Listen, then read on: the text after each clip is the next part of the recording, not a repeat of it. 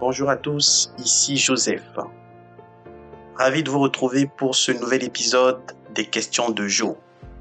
Aujourd'hui, nous allons plonger dans un sujet fascinant et philosophique, le célèbre pari de Pascal. Formulé par le mathématicien et philosophe Blaise Pascal au XVIIe siècle, c'est un concept qui soulève des questions profondes sur la foi, la croyance et la rationalité. Pour contextualiser, Pascal a vécu à une époque où les débats théologiques et philosophiques étaient intenses. Et en observateur avisé de son temps, il a formulé un argument captivant, le pari de Pascal. Celui-ci invite en fait à considérer la croyance en Dieu comme un pari, une décision qui va engager nos vies ici-bas et au-delà. Le pari se décompose ainsi. Pascal explique que si vous croyez en Dieu et que Dieu existe, vous gagnez un bénéfice éternel, le paradis. Si vous croyez en Dieu et qu'il n'existe pas, ben vous ne perdez rien. Cependant, si vous ne croyez pas en Dieu et qu'il n'existe pas, vous n'avez ni gain ni perte. Mais si vous ne croyez pas en Dieu et qu'il existe, là, votre perte est infinie, l'enfer. Donc, pour Pascal, il est mathématiquement et infiniment plus logique et intéressant de croire en Dieu.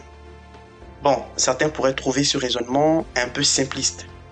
Mais si on réfléchit bien et si on réfléchit attentivement, le pari de Pascal constitue le fondement de plusieurs structures religieuses.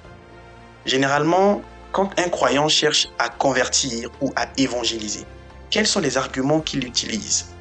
Souvent, il y en a deux, deux majeurs. Le premier, c'est le classique Dieu t'aime, il veut tant bien, et il faut croire en lui.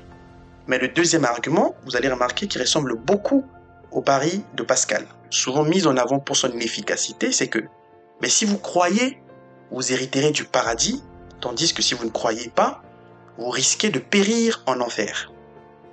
Avant d'aborder le caractère contradictoire de ces deux arguments, examinons quelques questions. Doit-on croire en Dieu par sécurité, comme une sorte d'assurance spirituelle, ou la foi doit-elle être le fruit d'une conviction sincère et profonde? On se rend compte que le pari de Pascal réduit la foi à un choix pragmatique plutôt qu'à une conviction pure. Résultat des courses, beaucoup de gens, effrayés à l'idée de l'enfer, choisissent de croire en Dieu par précaution. Mais c'est quand même une technique qui présente quelques limites. Parce que quand on utilise le paradis comme récompense et l'enfer comme châtiment, cela pourrait inciter certaines personnes à croire par simple calcul de gain ou de perte. Elles pourraient donc manquer de sincérité et d'engagement spirituel authentique. De plus, si on voit bien, on remarque que le pari de Pascal entre en contradiction avec l'idée d'un Dieu amour.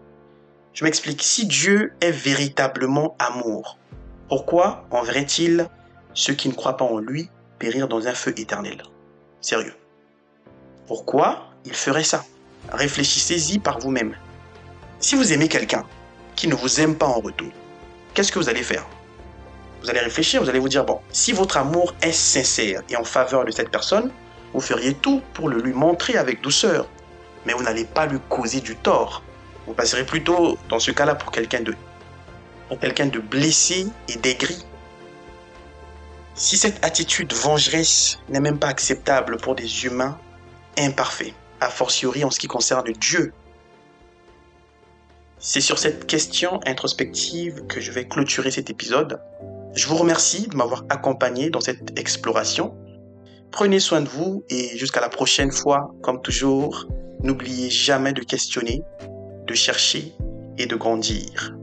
Peace.